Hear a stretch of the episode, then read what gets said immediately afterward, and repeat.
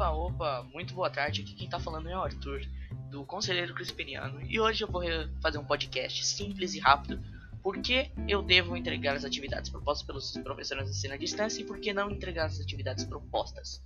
Eu vou falar 10 segundinhos de cada coisinha desses temas que a minha professora passou, e é isso.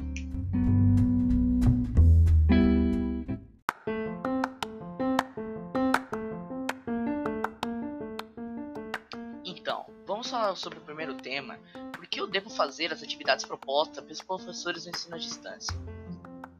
Por que você não vai fazer? É a mesma coisa se você tivesse em aula. É a mesma coisa, não vai mudar nunca. A única coisa é que você não tá com seu professor ao seu lado, seus, seus amigos ao seu lado. Não muda.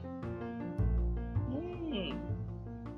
Se você estiver se tá do seu lado, seu professor, não. Ele só tá longe de você. Mas não muda nada. Então, pode fazer sua lição sim que não muda nada não, filho. Pode fazer sim.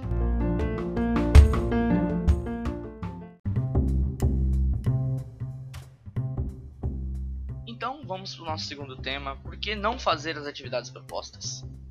Ué, por que não fazer? Se eu não fazer, eu não vou receber nota. E sem nota, eu vou tirar média baixa. Com média baixa, eu vou repetir de ano.